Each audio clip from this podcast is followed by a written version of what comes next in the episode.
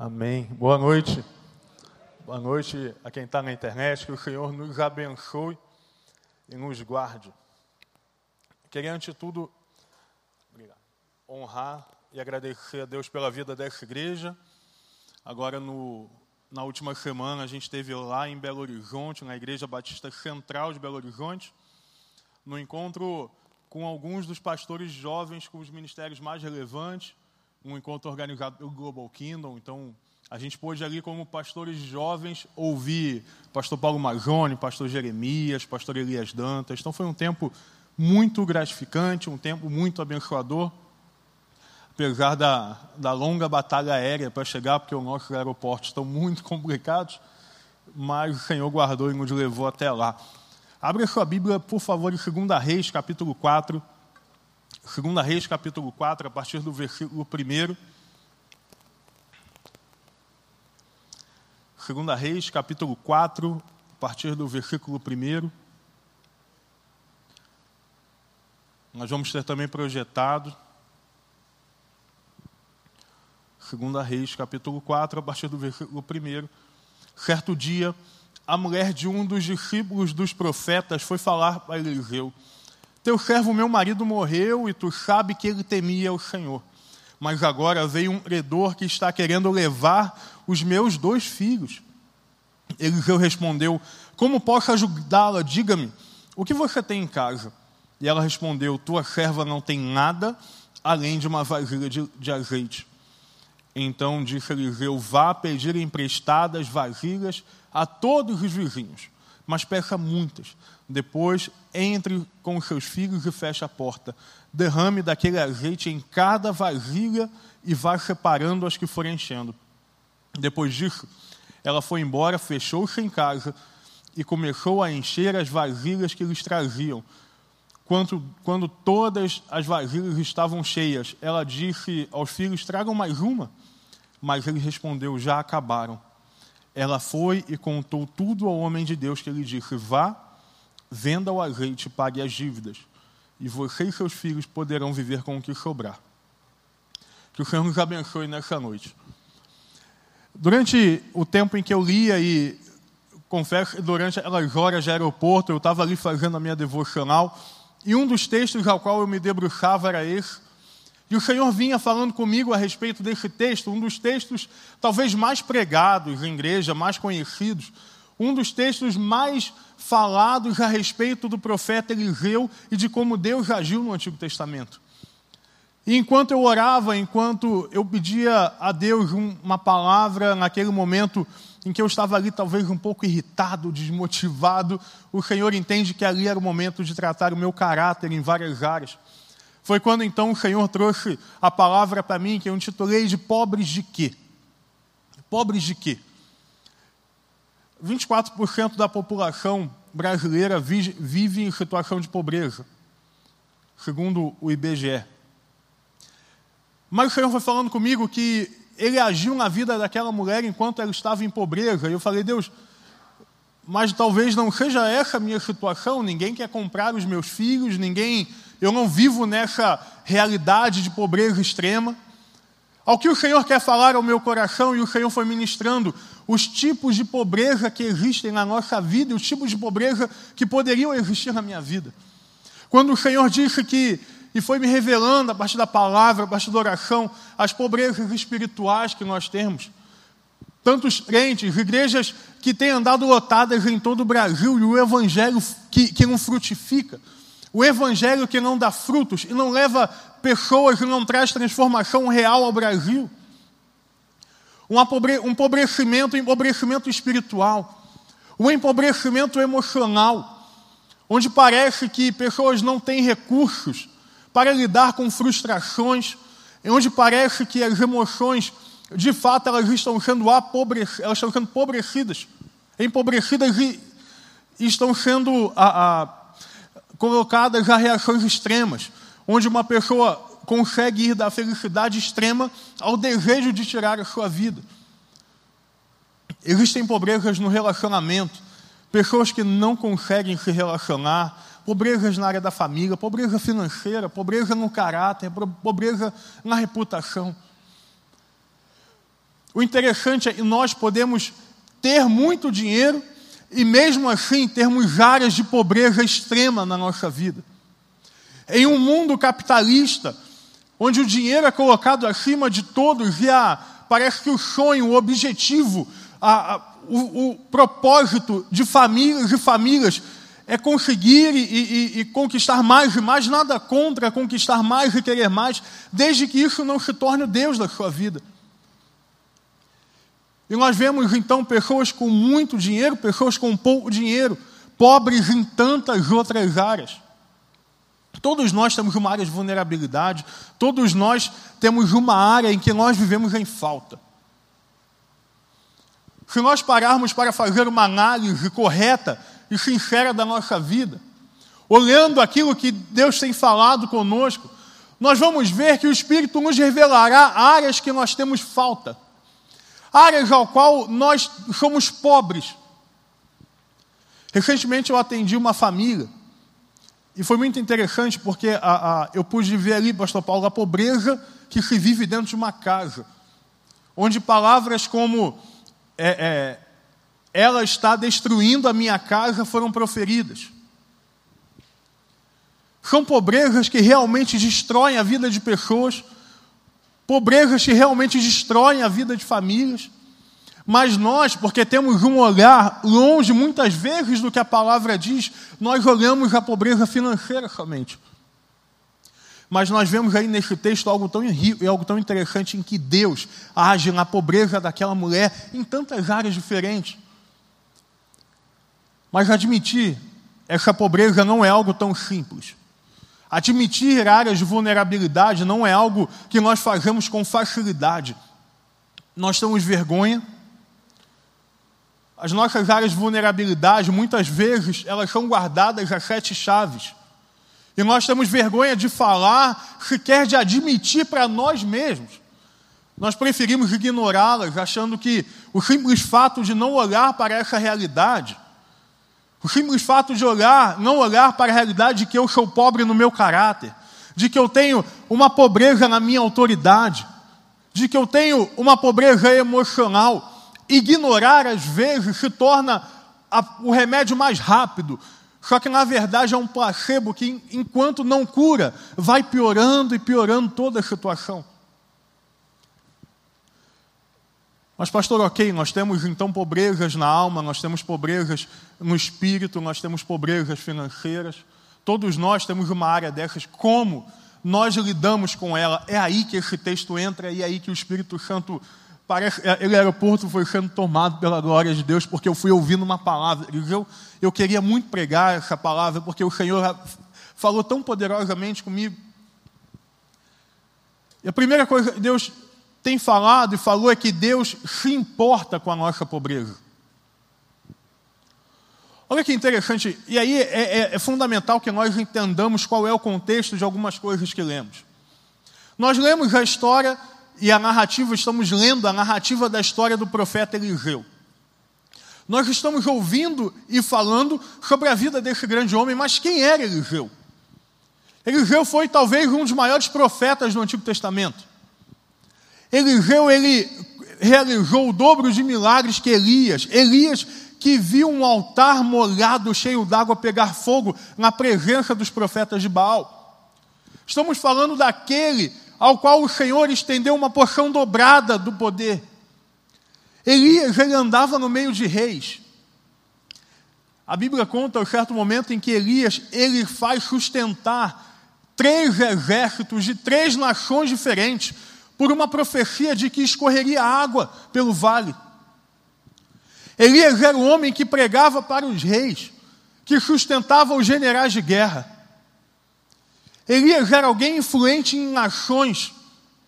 Quando eu penso em Eliseu, perdão, quando eu penso em Eliseu, eu penso em Eliseu profetizando na vida de reis, na vida de pessoas influentes.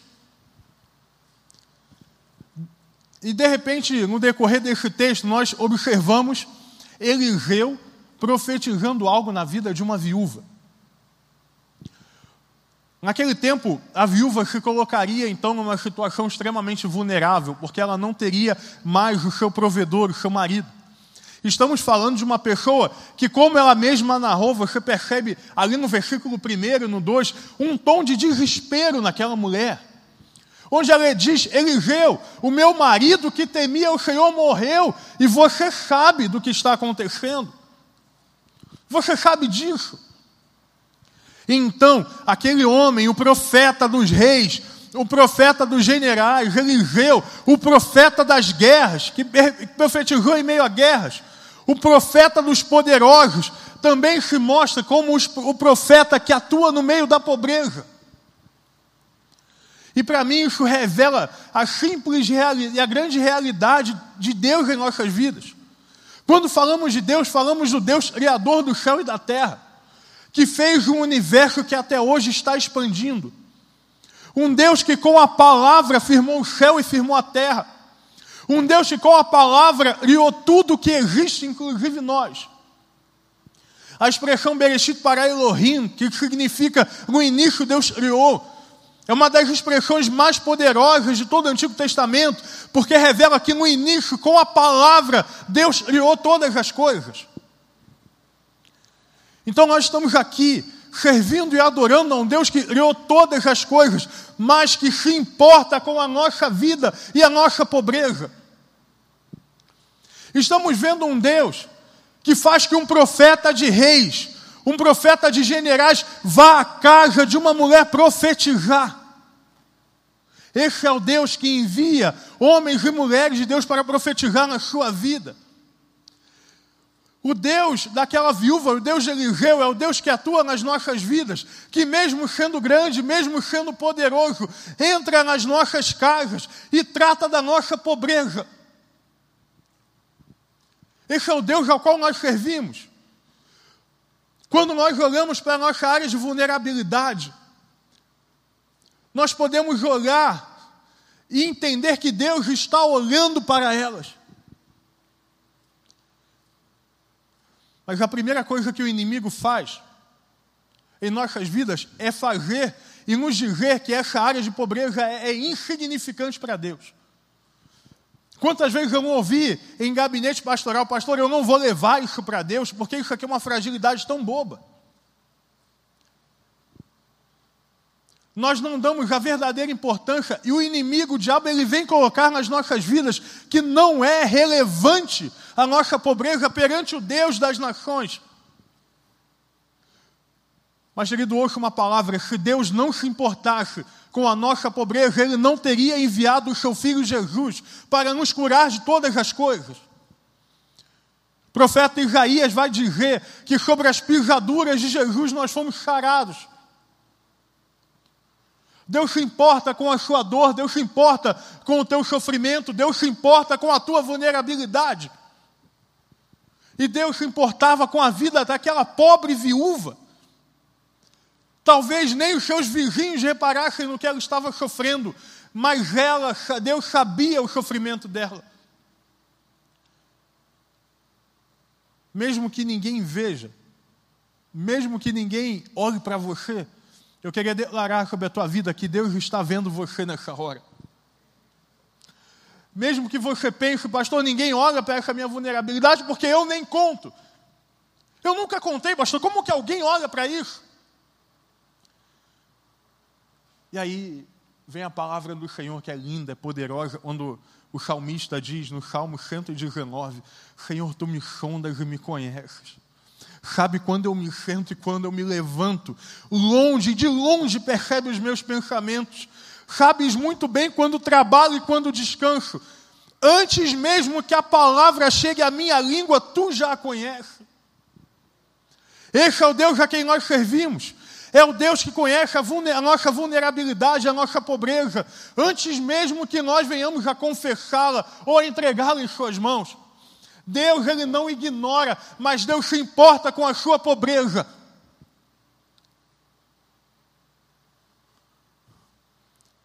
E diante disso, ok, Deus se importa com a pobreza da minha alma, Deus se importa com a pobreza que eu vivo na minha família. Deus se importa então com a pobreza das minhas emoções, mas o que Deus faz? O que é que Deus faz com a minha pobreza? Ok, Ele olha para mim, Ele conhece Antes mesmo que eu fale ou que eu queira falar, ele já conhece, mas o que ele faz? Eu acho lindo quando aquela viúva diz o seguinte: Senhor, mas a tua serva não tem nada além de uma botija de azeite.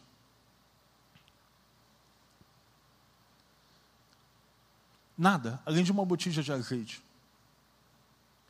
De onde que nasce, irmão, o mover de Deus nessa história? Aonde que começou o mover do Senhor?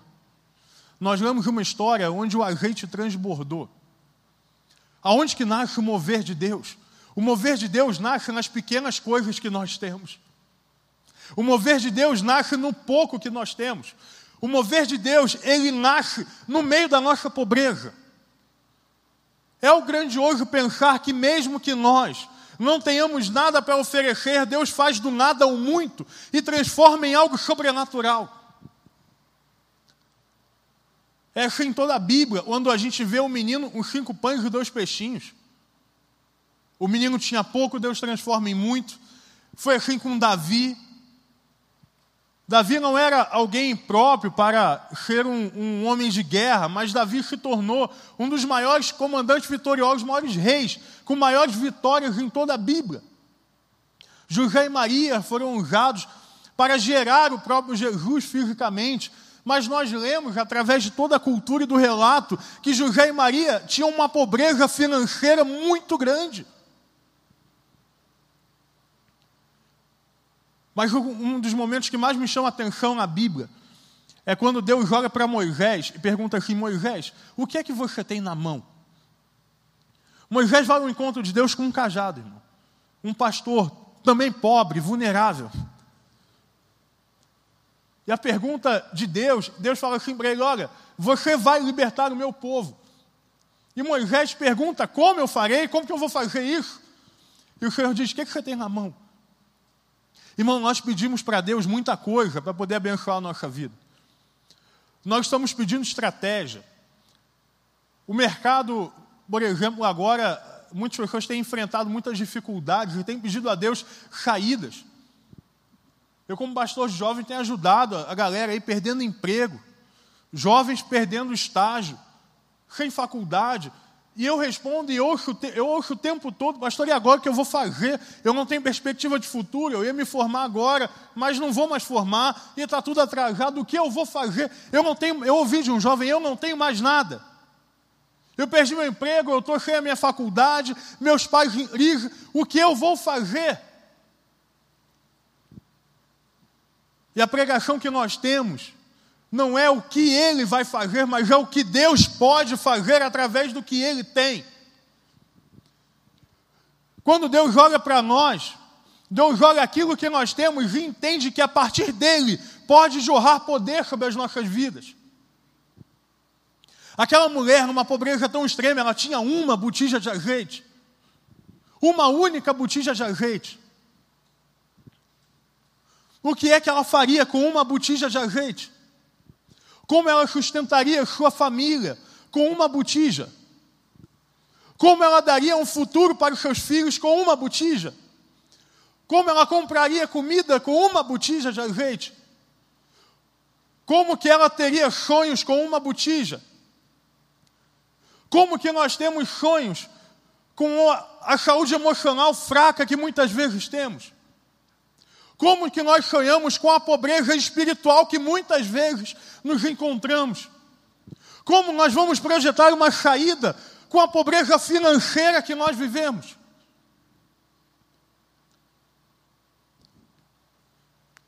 Irmão, a resposta é um tanto quanto simples. Deus usará e fará milagres a partir do pouco que nós temos. Eu pude ouvir durante esse tempo no Global Kingdom lá, de segunda a quarta, várias histórias. A gente teve ali contato com o seminário da Igreja Batista da Lagoinha, vários crentes vindo de vários lugares, mas teve um menino que eu tive o privilégio de conhecer, a gente foi visitar algumas áreas lá. Irmão, foi impressionante porque esse menino sai da sua realidade, deixa tudo que ele tem na sua cidade para poder estudar lá. E eu perguntei, cara, por que você largou tudo. Um... E aí a pergunta do pastor incrédulo, né? Você chegou a cogitar alguma outra coisa? Como é que foi a sua escolha? A distância, você veio para cá. E o menino respondeu algo tão simples para mim, falou, pastor, eu vim, eu vim para estudar, e eu vim em fé, porque eu aprendi que se é com Deus, é para eu andar em fé, não com o que eu tenho.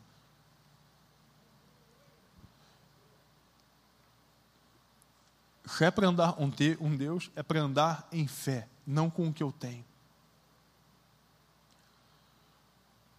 Eu tenho visto na experiência de ministério que o que mais trava e impede o romper do mover de Deus nas nossas vidas é porque nós dizemos para Deus aquilo que nós temos e o que nós vamos fazer com aquilo que temos. O que, na minha visão, tem impedido o grande mover de Deus na maioria dos crentes ao qual eu tenho contato é porque eles querem ditar a hora, eles querem ditar a forma, eles querem ditar como Deus vai operar nas suas vidas. Como se colocassem Deus numa caixa e falassem, Deus, porque eu só tenho isso, então eu só te dou isso. Já que eu só te dou isso, tudo bem, o Senhor então vai realizar somente isso na minha vida. E passam a colocar em Deus a culpa por ter uma vida espiritualmente medíocre. Querido, ouça algo agora no nome de Jesus. O Senhor não está preocupado com o que você acha que tem. O Senhor está preocupado com aquilo que Ele pode fazer na sua vida. O que Eliseu fez foi simples: foi dizer àquela mulher: olha, mesmo que você tenha pouco, mesmo que você viva na pobreza, o poder de Deus pode transbordar a partir do que você tem. O que, é que você tem na botija, irmão, nessa noite? Desculpas? Você tem frieza espiritual, talvez, na sua botija? Talvez você tenha traição familiar na sua botija. Talvez você tenha abuso na sua botija. Talvez no seu pote de azeite você tenha pecado. Talvez você não tenha nada.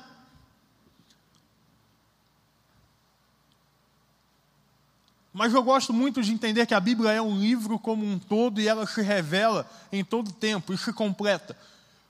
Quando o apóstolo Paulo vai dizer lá em 2 Coríntios, e talvez trazer, não sei, uma luz um pouco a esse texto, dizendo que nós somos como tesouros em vaso de barro, dizendo que nós recebemos poder e que o óleo que está em nós não é nós, mas vem de Deus. Essa realidade da pobreza não é uma realidade fácil de admitir de entender.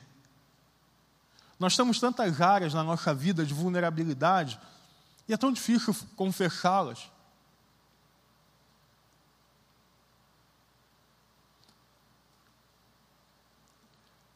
Mas, em primeiro lugar, Deus se importa. Em segundo lugar, Deus usa a nossa pobreza. E, em terceiro lugar, Deus opera milagres no meio da nossa pobreza. Como assim, milagre? Deus encheu os potes vazios. E aí eu queria focar no milagre aqui. O milagre ele é essencialmente, um milagre ele é essencialmente a manifestação da glória de Deus. Um milagre essencialmente é a revelação da glória e do poder de Jesus.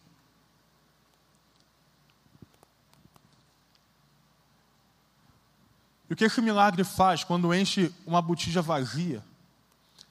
É revelar que não é por nós, mas é Deus que opera tanto o querer quanto o realizar.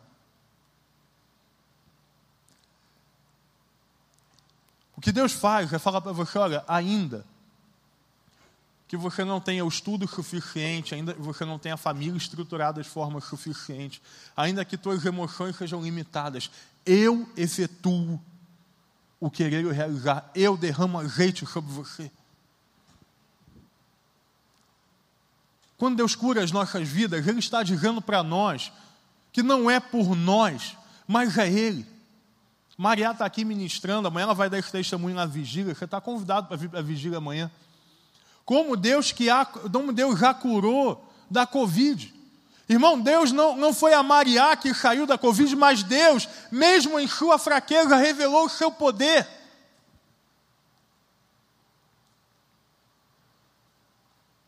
Eu lembro, e talvez, lembro, e é muito difícil pensar em algumas coisas, e às vezes ser vulnerável, mas eu creio que Deus usa profetas e pessoas vulneráveis. Então, naquele momento lá no aeroporto, eu estava como fazendo uma retrospectiva da minha vida.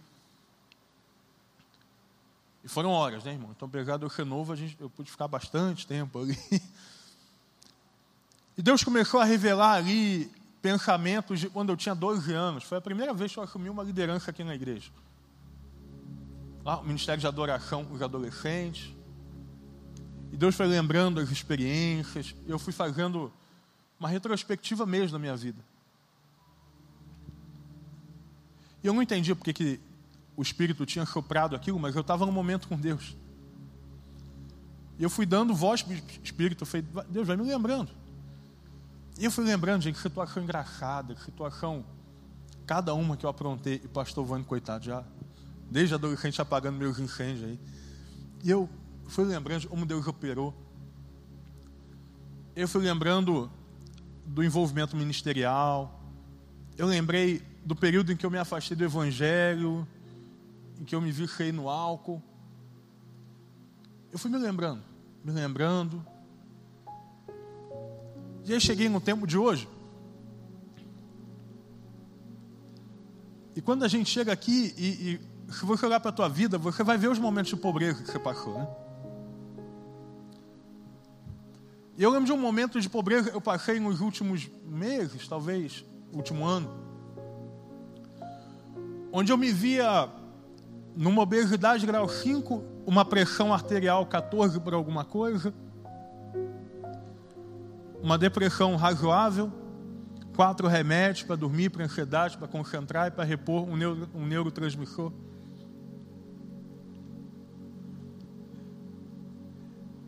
E eu me vi num dos piores momentos da minha vida ali. Foi Deus, a botija, ela ficou vazia. Irmão, mas a botija ficou vazia ao extremo. Eu lembro, que eu, eu lembro que eu comecei a questionar e eu perguntava a Deus por quê? Por quê? Por que, que a minha vasilha ficou tão estranha? Tão, por que, que eu estou tão vazio? Por que, que eu perdi o controle das coisas? Eu me via não conseguindo ler a Bíblia. Irmãos, ler um capítulo da Bíblia durante meses para mim foi uma das coisas mais desafiadoras, porque eu não conseguia me concentrar. Ficar com a minha família era difícil, porque eu não dormia. Eu tinha sono durante o dia. Eu ficava irritado. Eu lembro de um dia que eu acordei e a minha primeira reação ao acordar foi dar um soco na parede e rachar metade, uma, fazer uma rachadura no drywall.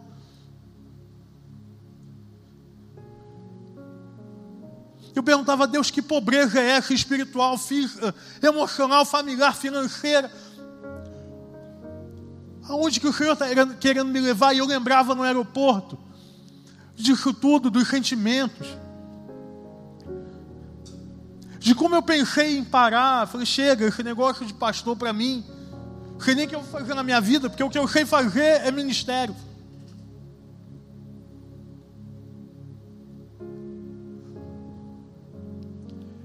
E aí eu chorava, chorava. Eu lembro em um determinado momento eu perguntei, Deus, por que é que isso vem à minha memória? Porque dói ainda. Irmãos, pensar é difícil, falar eu talvez não tenha proporção do que está sendo. Mas estou compartilhando como a gente aprende aqui.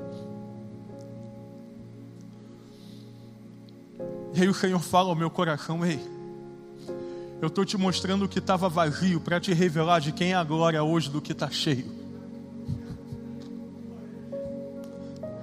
Deus falou para mim: Eu estou te mostrando. Eu estou te mostrando lá atrás, quando você estava vazio, para que agora que a sua vida transborda, você não esqueça que a glória, o poder, a honra pertencem a mim. Irmãos, Deus fez uma obra tremenda na minha vida. De emagrecimento à saúde, e hoje eu posso dizer para honra e glória ao Senhor Jesus que faz cinco meses que eu não tomo nenhum medicamento por alta do médico.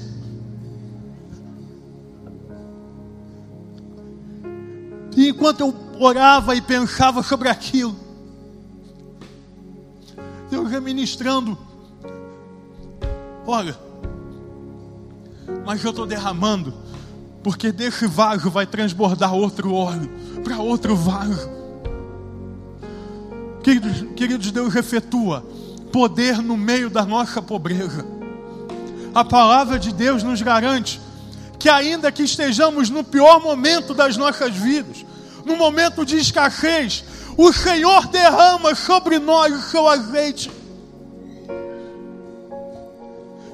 Ainda que digam para você não pode, você não consegue, não vai dar.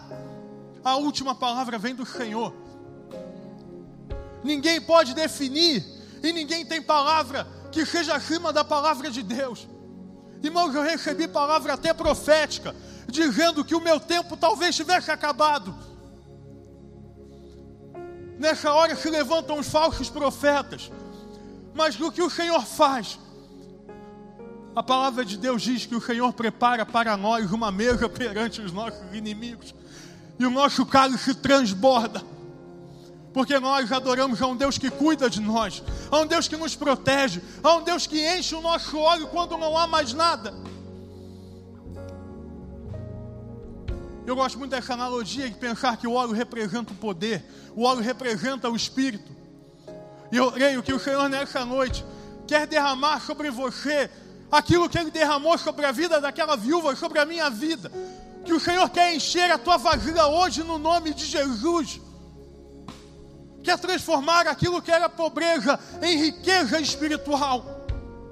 Pastor, você não sabe, eu estou pobre, eu perdi tudo, mas eu conheço o Senhor que faz nova todas as coisas.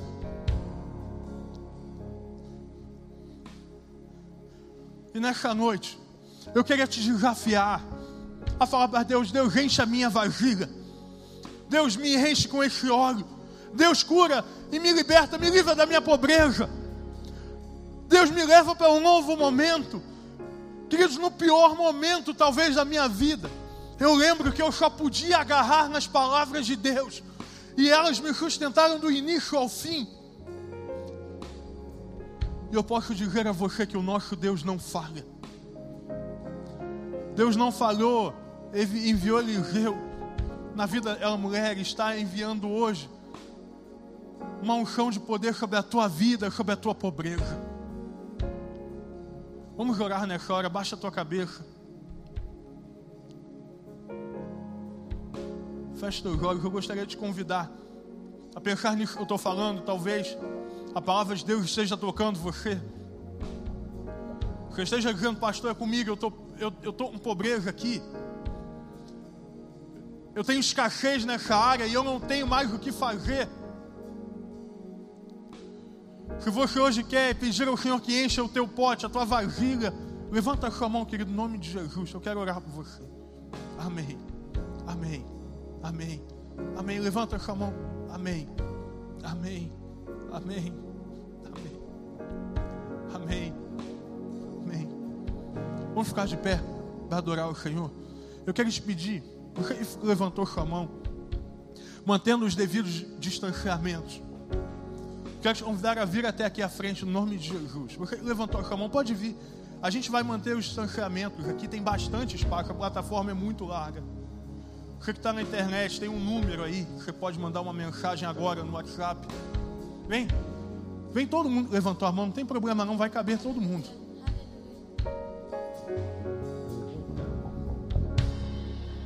Vem, vem. Qual é o teu lugar, querido? Vem. Mestre, eu preciso de um milagre. Vem. Transforma minha vida, meu estado. Faz tempo que eu não vejo a luz do dia. Estão tentando sepultar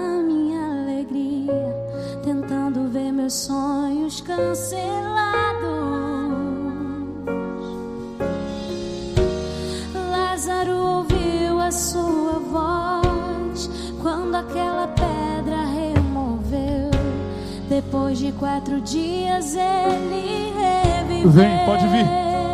Fica teu lugar, irmão. Vem aqui. Mestre, não há outro que possa fazer aquilo que só o teu nome tem todo o poder. Eu preciso tanto de um milagre.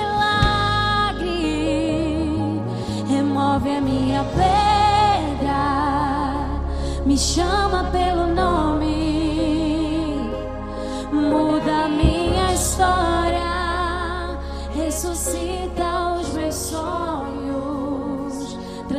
transforma minha vida, me faz um milagre, me toca nessa hora, me chama para fora, ressuscita-me.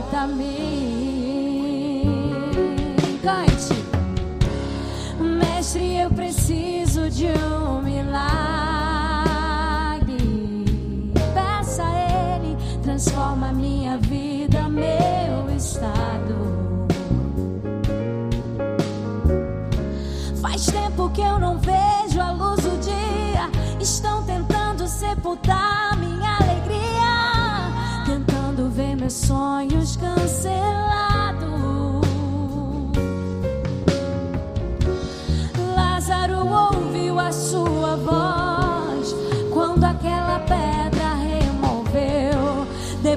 Quatro dias ele reviveu. Eu creio, Senhor, Mestre, não há outro que possa fazer aquilo que só o teu nome tem todo o poder.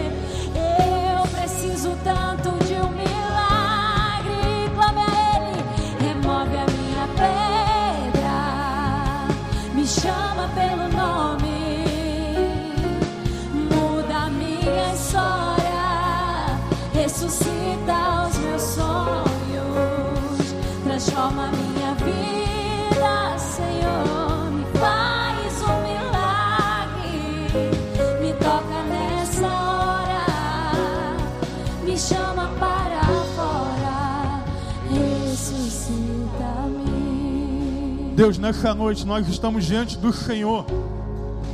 Deus, nós não estamos diante de um Deus morto, de um Deus inativo, mas nós estamos diante de um Deus vivo que vive e viverá para sempre. Deus, estamos diante de um Deus, Criador de todas as coisas, mas que se importa com a nossa pobreza. Um Deus que ouve o coração daqueles que clamam a Ti nessa hora. Deus, nós clamamos ao Senhor, enche essas vidas de azeite no nome de Jesus. Deus, que aonde há, onde há escassez, que haja transbordado o Teu Espírito. Deus, que aonde Deus há uma palavra de fim, que o Senhor derrame uma palavra de começo nessa hora. Deus, nós te pedimos assim, como houve com aquela viúva, faz transbordar nas nossas vidas. Talvez Deus, pessoas com pobrezas emocionais, financeiras, pobrezas na família, com a família quebrada. Deus, no nome de Jesus, restaura nessa noite, restaura nessa hora. Nós pedimos, Espírito Santo de Deus, quebra toda a palavra de Satanás sobre nós, as profecias falsas, as palavras de mentira, que no nome de Jesus sejam derrubadas agora e que nós possamos ouvir a tua voz, ouvir a tua voz e entender que o Senhor é quem faz transbordar, que o Senhor é quem faz transbordar. Por isso, Deus, nós oramos, certos de que o Senhor fará algo novo nessa noite, no nome de Jesus. Amém. Glória a Deus, você pode glorificar o Senhor. Glória a Deus. Glória a Deus. Se você veio pela primeira vez, você pode procurar a gente. Os pastores estão aqui à frente, o pastor Tiago está ali. Você pode depois falar com ele. E ali na recepção, volte para o teu lugar, querido. Eu queria te convidar amanhã, nós vamos ter uma vigília aqui, 8 horas da noite, você não pode perder. O pastor Vânia vai pregar, a Maria vai trazer testemunho. Vai ser algo realmente incrível, como tem sido as nossas vigílias. Que você possa vir trazer alguém. Esse é o tempo, querido, em que nós, como igreja, precisamos nos unir para orar. Eu disse isso pregando da última vez que nós conhecemos e sabemos o quanto Deus é popular, o quanto Deus é poderoso e é manifesto na nossa vida, pelo quanto de tempo que nós oramos. Por isso eu quero te convidar a vir amanhã e orar e experimentar aquilo que Deus vai fazer nesse lugar. Porque nos jogos da fé a gente tem ido e Deus vai mover montanhas aqui amanhã. Então eu quero te convidar para vir estar presente. Vamos orar, fazer uma última oração e a gente vai embora cantando. Vigília nove horas, estamos corrigindo aqui. Que a graça e a paz de Jesus te acompanhe, que Ele faça transbordar a tua vasilha que sobre ti esteja o poder do Espírito, que à tua frente Deus possa abrir portas, que Deus vá atrás de você restaurando dentro de nós, capacitando e nos curando das nossas vidas, e Deus vá acima de nós, derramando bênçãos poderosas. Nós oramos assim, no nome de Jesus. Amém, amém. Vai na paz, querido. Deus abençoe.